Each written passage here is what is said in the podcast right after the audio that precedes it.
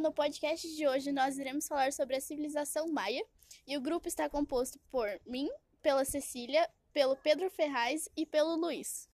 A civilização maia se localizava e se desenvolveu na região da Mesoamérica, é, situada na América Central, onde atualmente fica o México, Guatemala, El Salvador, Belize e Honduras, em virtude da localização também conhecidos como mesoamericanos.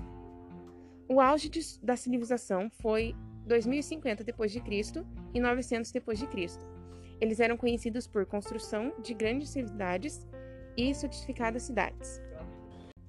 A sociedade era organizada em hierarquia, onde o rei era o topo, seguido da nobreza e camponeses. Os camponeses sustentavam a nobreza e o clero. Agora vou falar um pouco sobre a economia. A principal atividade econômica era a agricultura, principalmente o cultivo de milho, tabaco, batata, algodão e cacau.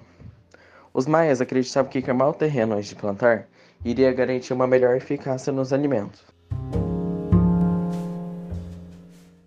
O comércio dos maias era dinamizado.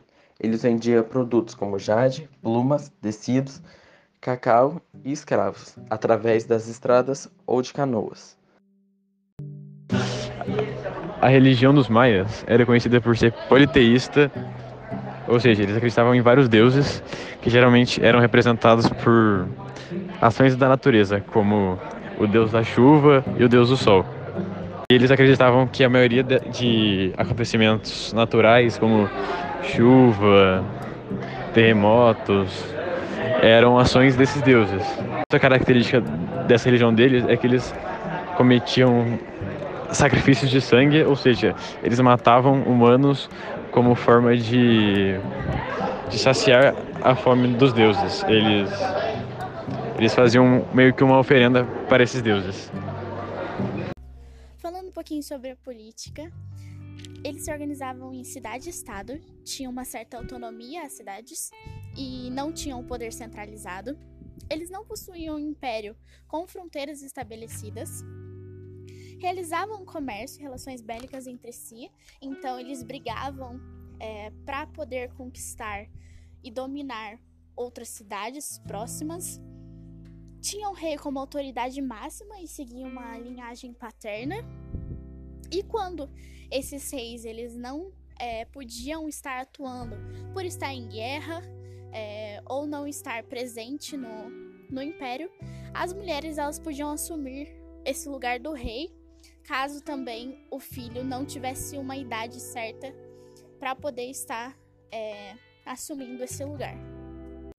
Um dos comentários que a gente gostaria de estar trazendo para vocês é a questão do hieroglifo, que foi uma forma de escrita organizada que eles criaram, que a gente pode até considerar como a mais antiga do mundo, e também ela era considerada sagrada por eles, porém ela só era dominada por pessoas que tinham o poder sobre a população como por exemplo sacerdotes, os membros da realeza e os escribas.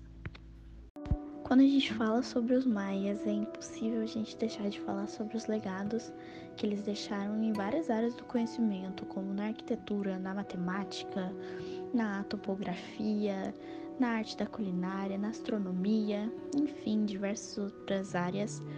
E, inclusive, eles foram primeiro a praticar a colheita do colheita e cultivo do cacau. E esse produto, né?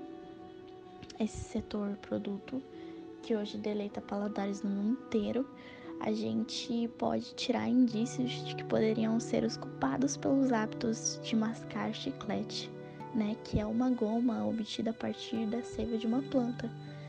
A cultura deles era extremamente rica e eles fizeram contribuições muito significativas para diversos âmbitos da sociedade.